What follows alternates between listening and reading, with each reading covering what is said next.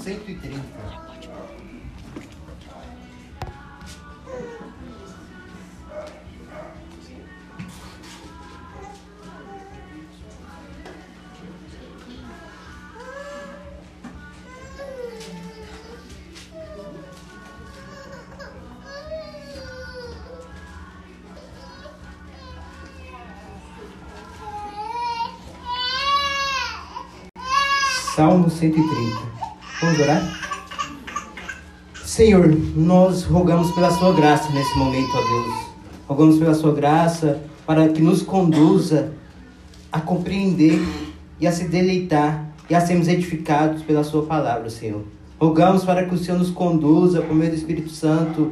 Temos um coração atento, Senhor, e disposto a ouvir, Senhor, e obedecer a Sua palavra, Senhor. Em um momento a qual é, os barulhos externos, os barulhos da nossa mente, as nossas inquietações podem nos distrair. Nós rogamos, Senhor, para que o Senhor nos conduza a termos ouvidos a sensíveis, Senhor, a ter os olhos dos nossos corações é, dispostos, Senhor, a ouvir e a sermos edificados, Senhor, para que o Seu nome seja louvado nessa noite, Senhor. Oramos para que o Senhor me conduza, ó Deus, apesar de mim. Ser claro, ó Deus, e que a Sua palavra possa ser pregada fielmente para o louvor da Sua glória, para que a Sua igreja, para que o Seu povo seja edificado e para que o Senhor seja exaltado, Senhor. Assim nós oramos e rogamos, em nome de Cristo Jesus. Amém. Assim diz o texto. Nas profundezas clamo a Ti, Senhor. Escuta, Senhor, a minha voz. Estejas alertas os teus ouvidos às minhas súplicas. Se tu, Senhor, observares iniquidades, quem, Senhor, poderá escapar? Mas contigo está o perdão, para que sejas temido. Aguardo o Senhor, a minha alma o aguarda, eu espero na Sua palavra. A minha alma anseia pelo Senhor, mais do que os guardas anseiam pelo romper da manhã.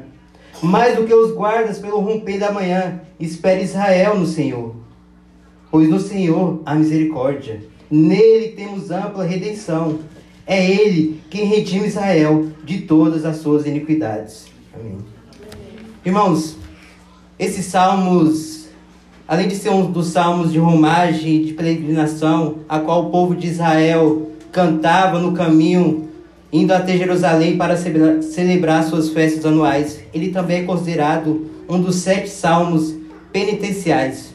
Os outros salmos são o 6, o 32, o 38, o 51, o 102 e o 147. Esses salmos são chamados de salmos penitenciais porque eles é uma expressão de sentimentos e de quebrantamento, de arrependimento do salmista depois de ter um, um dos seus tropeços, depois de cair em pecado.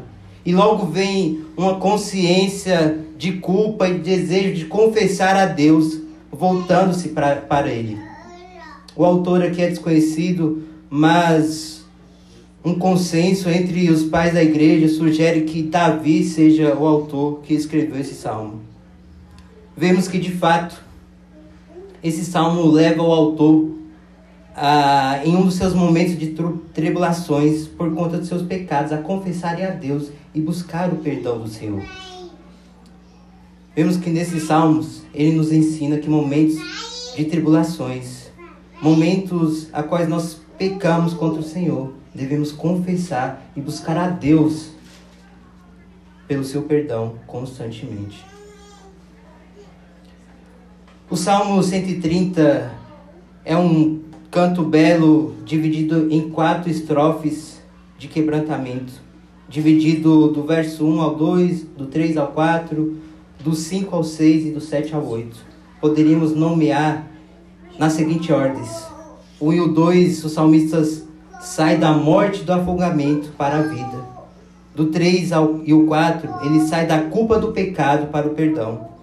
O 5 e o 6, da esperança da, escu, da, escu, da espera da escuridão para a madrugada e o raiado dia.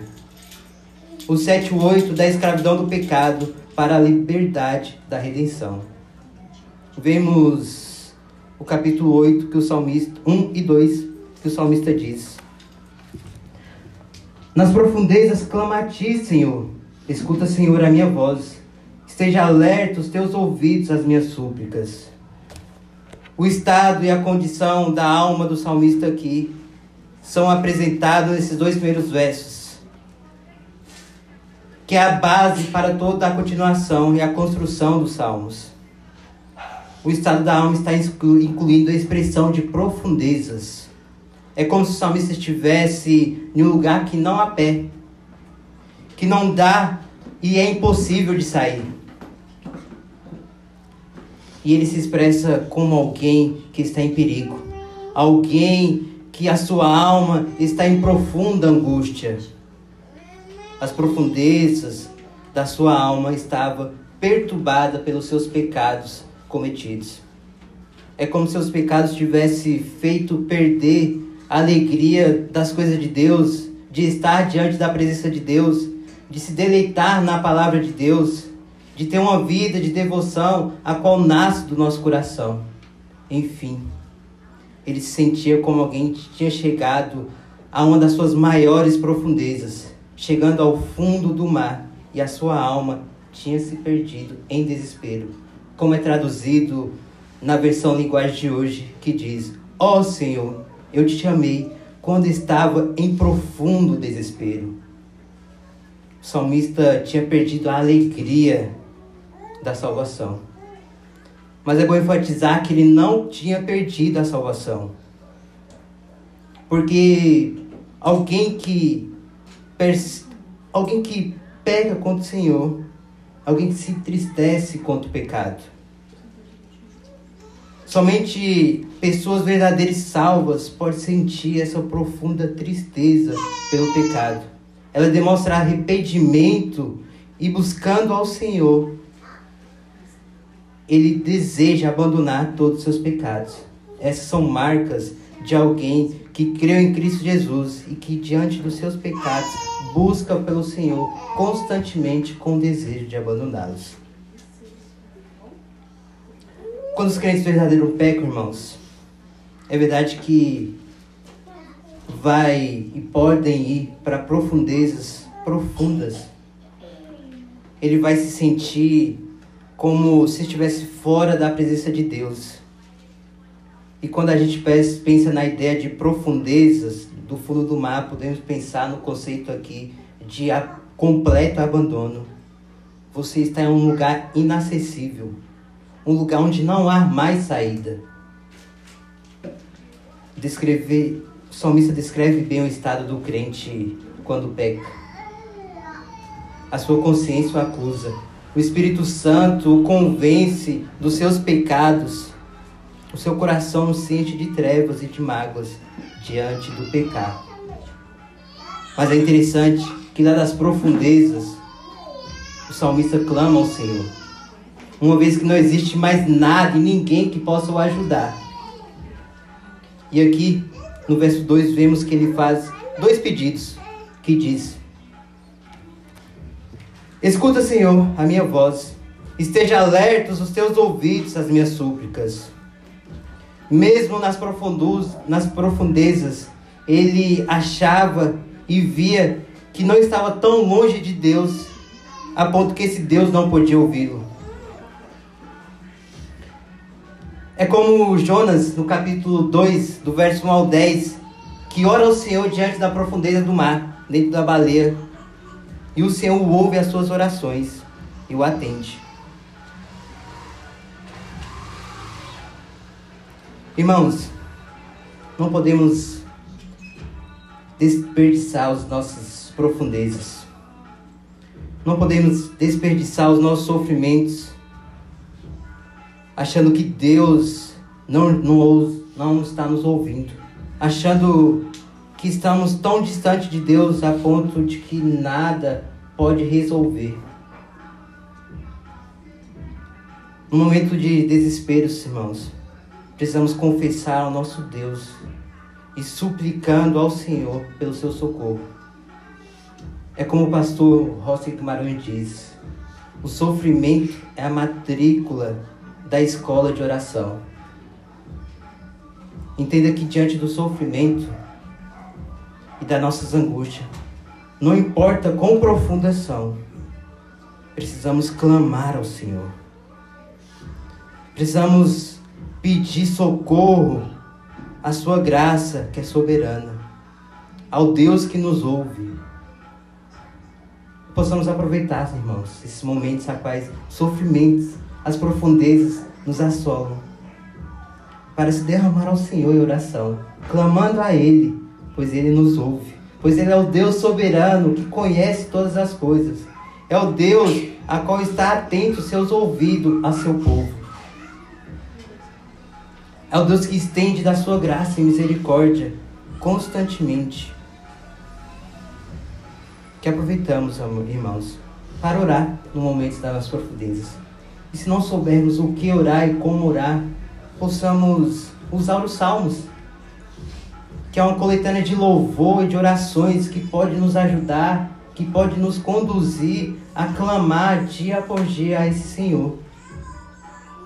Na primeira parte, estrofe, vemos que o salmista está à beira da morte com suas profundezas. Ele clama, estende a sua voz em clamor ao Senhor, confessando, suplicando, sabendo que Deus pode lhe trazer a vida pela sua graça e misericórdia. Nos versos 3 e 4, ele sai da culpa do pecado para o perdão. Na segunda estrofe, o salmista usa dois argumentos para que o Senhor o responde e o perdoe. Ele diz o seguinte: Se tu, Senhor, observares iniquidades, quem, Senhor, poderá escapar? Mas contigo está o perdão para que sejas temido. Veja de que maneira o salmista argumenta com Deus para que o ouça as suas súplicas, o seu clamor, em um momento em que os, ele se sente em profundezas, em que nada pode o tirar daí. Ele argumenta ao Senhor. Mas é primeiro lembrar o que ele não faz aqui. Ele não se defende ou apresenta desculpa pelo seu pecado ele em nenhum momento aqui está se defendendo ou vitimizando. Ele também não se coloca a culpa nos outros, como Adão e Eva, nossos primeiros pais fizeram. Ele não usa suas desculpas dizendo eu pequei, mas a culpa foi de fulano.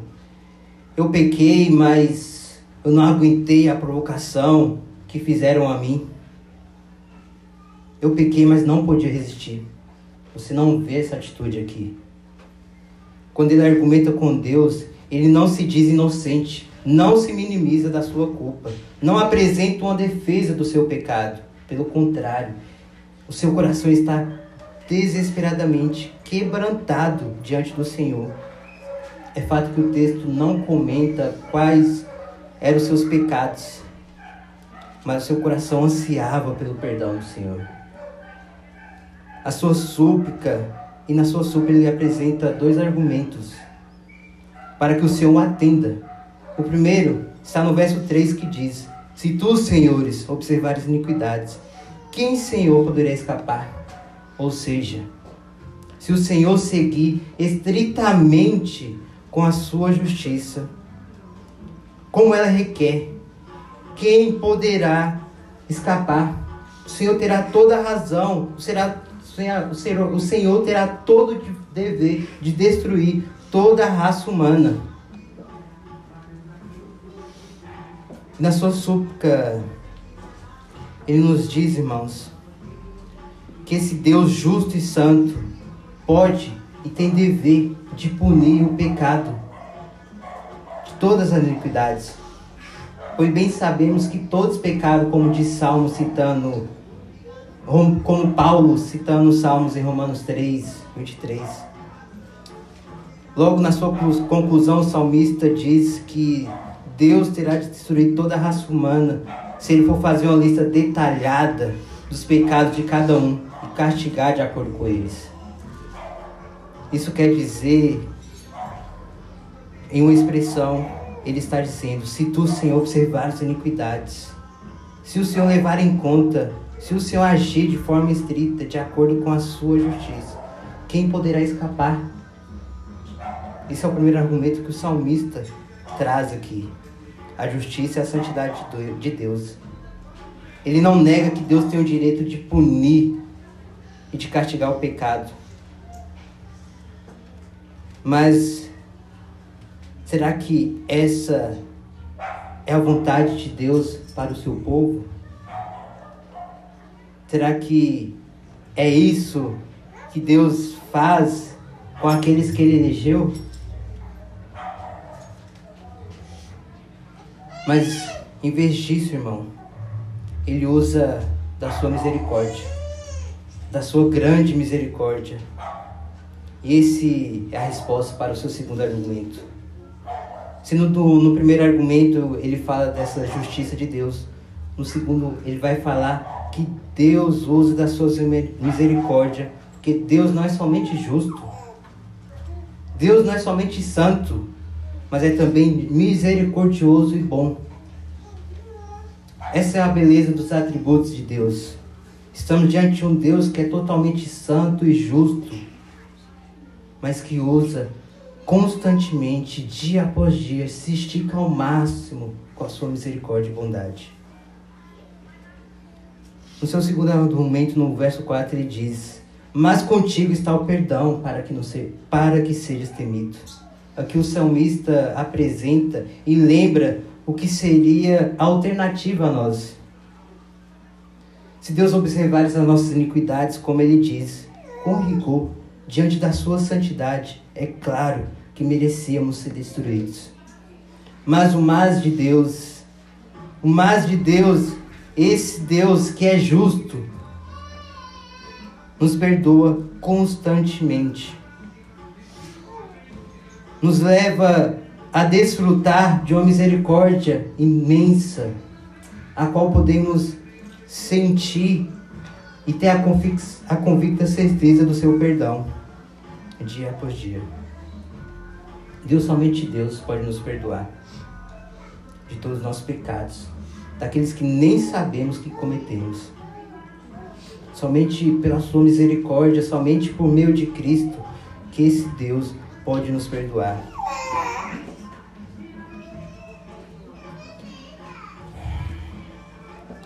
podemos notar esse argumento belo do salmista aqui, que diante desse Deus justo, diante desse Deus que se olhar para os nossos pecados, agirá conforme as nossas iniquidades. Mas pela sua graça e misericórdia, ele usou a sua completa e maravilhosa misericórdia e perdão para conosco salmista, como um bom judeu, sabia que o perdão só era possível é, na lei mosaica por meio de sacrifícios feitos no templo. E com um olhar para aquele que reinaria eternamente, ele estava dizendo: Senhor, só tu pode nos perdoar com base no sacrifício do seu filho Jesus Cristo. Após ele apresentar esses dois argumentos, ele nos mostra qual será o resultado se Deus nos perdoar. Que está no final do verso 4 que diz: Para que sejas temido. É como se o salmista estivesse dizendo aqui: Senhor, se tu perdoares os nossos pecados, se tu perdoares o homem, eles haverão de te temer e temer aqui, irmãos, não é ter medo de Deus. É ao contrário. É reverenciá-lo, é honrá-lo, é amá-lo, é adorá-lo por aquilo que ele fez e faz. Quando Deus perdoa, quando Deus nos concede a sua graça perdoadora, os homens temem ao Senhor constantemente. Por mais que caímos todos os dias, ao Deus estender o seu perdão, o nosso coração teme a esse Deus, adora esse Deus, se reverencia a esse Deus, exalta esse Deus diante dos nossos pecados.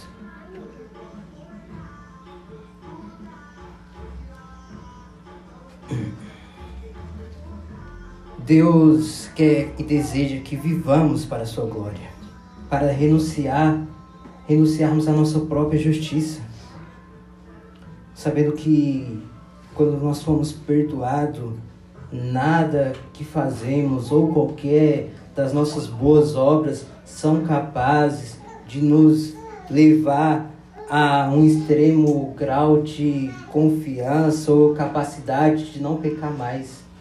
Deus deseja que o nosso arrependimento seja para o seu louvor, seja para que o seu povo, dia após dia, confie cada dia mais no Senhor.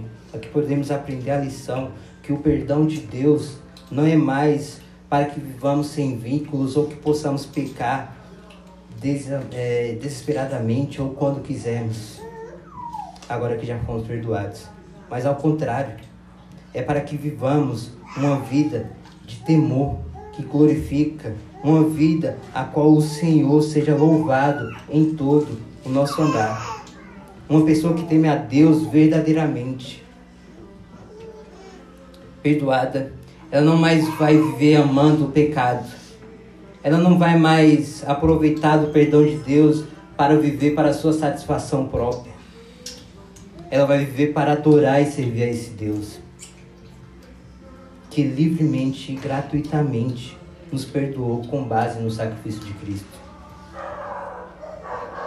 Vemos que o salmista sai da culpa para o perdão.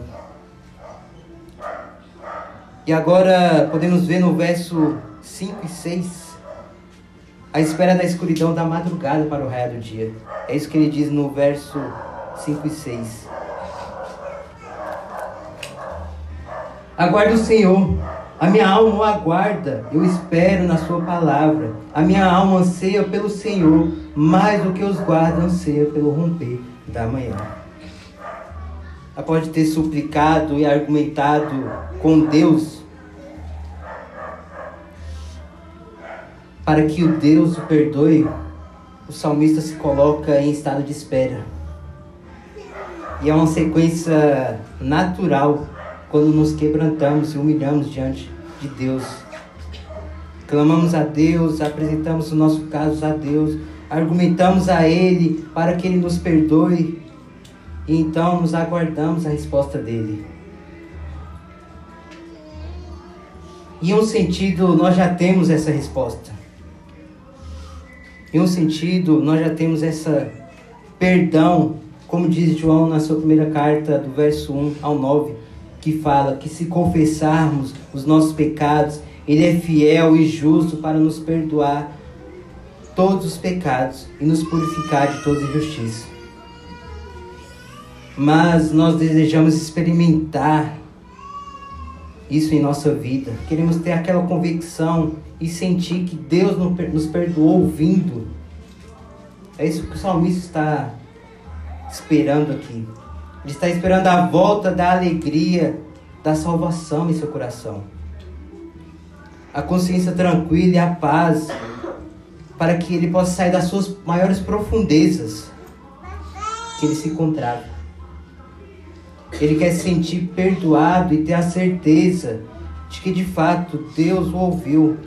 Deus ouve e escuta as suas orações. E de que maneira o salmista espera essa confirmação? Ele diz que espera de todo o coração. Veja o que ele fala no 5. Aguardo o Senhor. Ele espera que Deus confirme em seu coração, que Deus tire as suas trevas, o pecado e leve ele a uma alegria eterna. E como ele faz isso?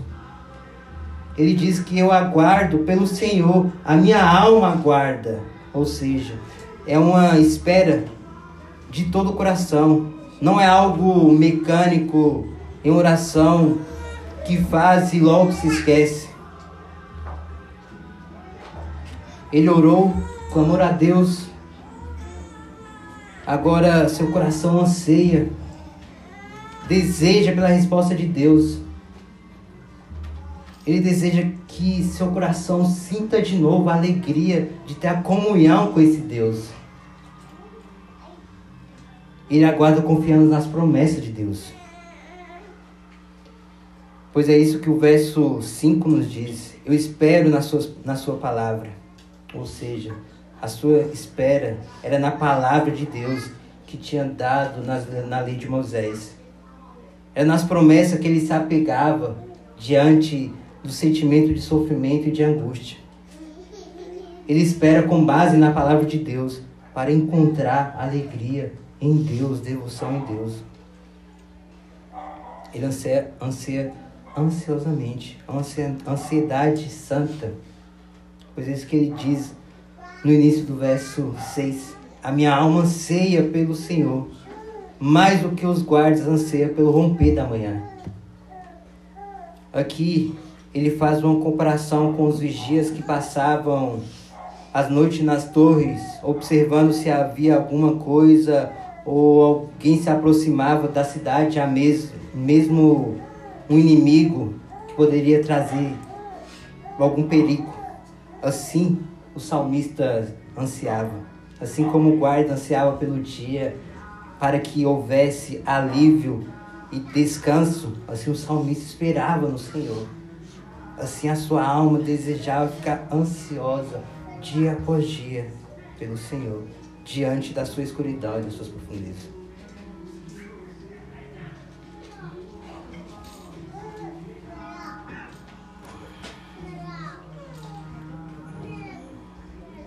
Ele aguardava pelo seu perdão, a qual ele não merecia.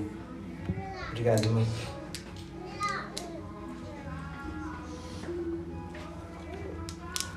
Aguardava ansiosamente pois ele sabia que nada podia fazer se não fosse a graça e a misericórdia do Senhor.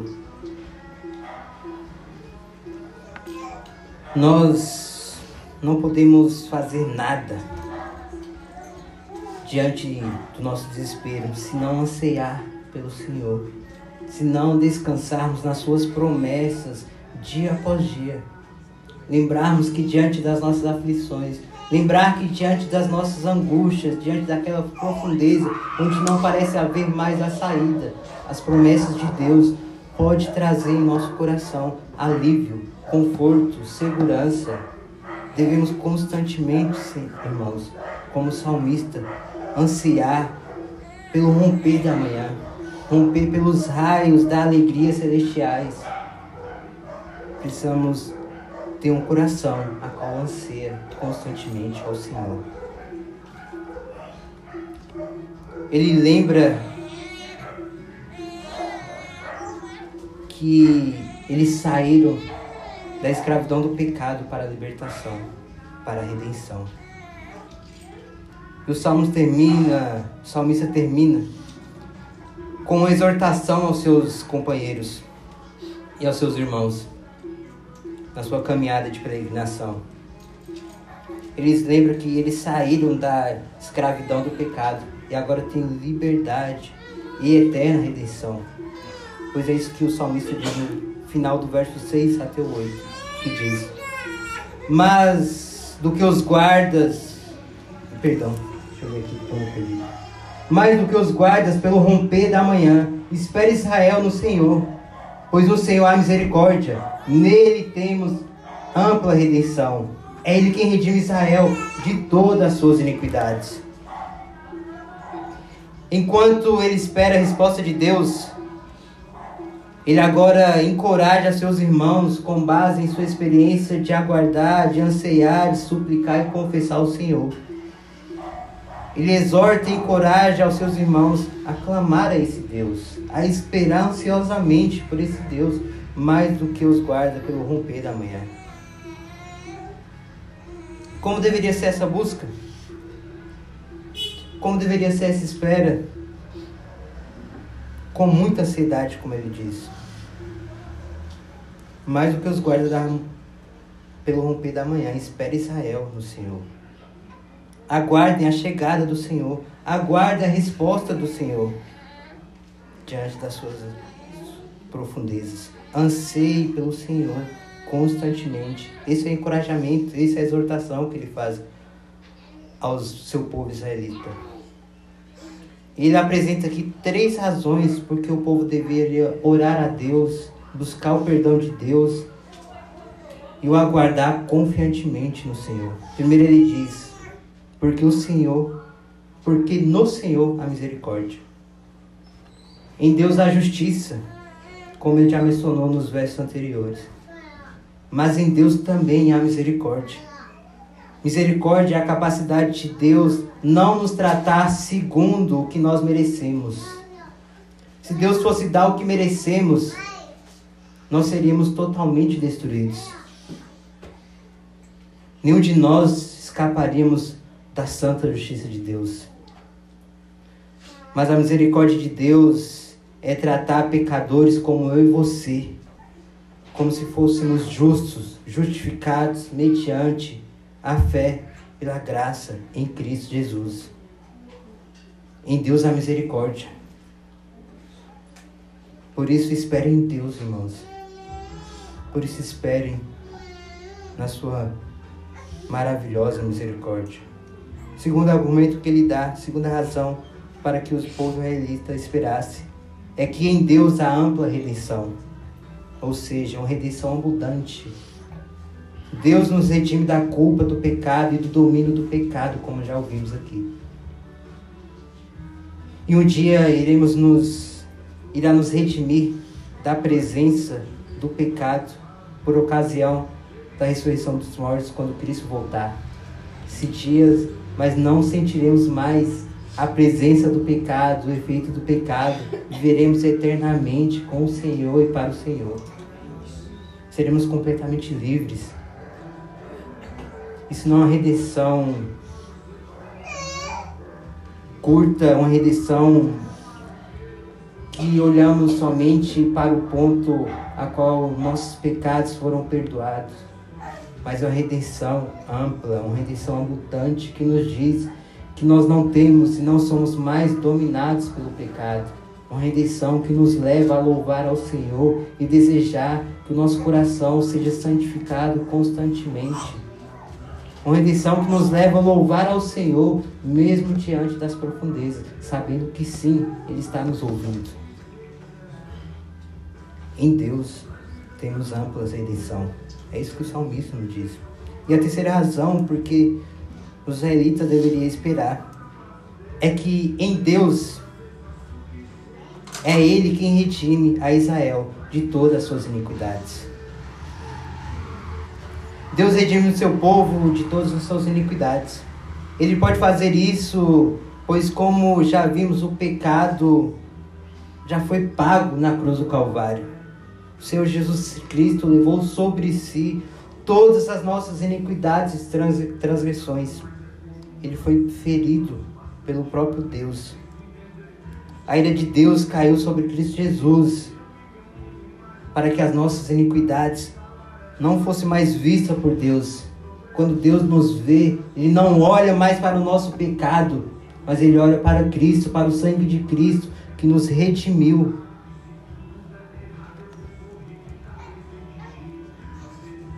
Não há nada mais importante do que receber o perdão dos nossos pecados, irmãos. Veja como o salmista estava em suas profundezas terríveis. E ele esperava mais do que tudo pelo, pelo romper da manhã. Ele esperava pelo perdão do Senhor, ele ansiava pela palavra do Senhor dia após dia. Ele estava falando para os seus amigos, para o povo de Israel: busquem ao Senhor, que vocês irão se maravilhar com a experiência do perdão de Deus. Que nós nos alegremos com a certeza da salvação, irmãos. Que Cristo nos garantiu na cruz. E o que ele garantiu é algo que jamais poderá ser tirado de nós, que é a esperança da vida eterna, a qual desfrutamos desde aqui. Iremos desfrutar até toda a eternidade. Cristo é o meio pelo qual clamamos a Deus. Cristo é o caminho para nos levar a arrependimento e abandono dos nossos pecados. Cristo é o único que pode nos fazer desfrutar do perdão de Deus e da sua misericórdia. Cristo é aquele que nos ensina a ter uma vida de oração, de dependência total ao Senhor. Ele quem nos faz esperar por uma resposta com anseio em nosso coração, por meio da Sua palavra. Cristo é aquele que nos tirou das eternas profundezas, da morte que estávamos e sobre a ira de Deus. Cristo é a ampla redenção a qual podemos desfrutar. Amém?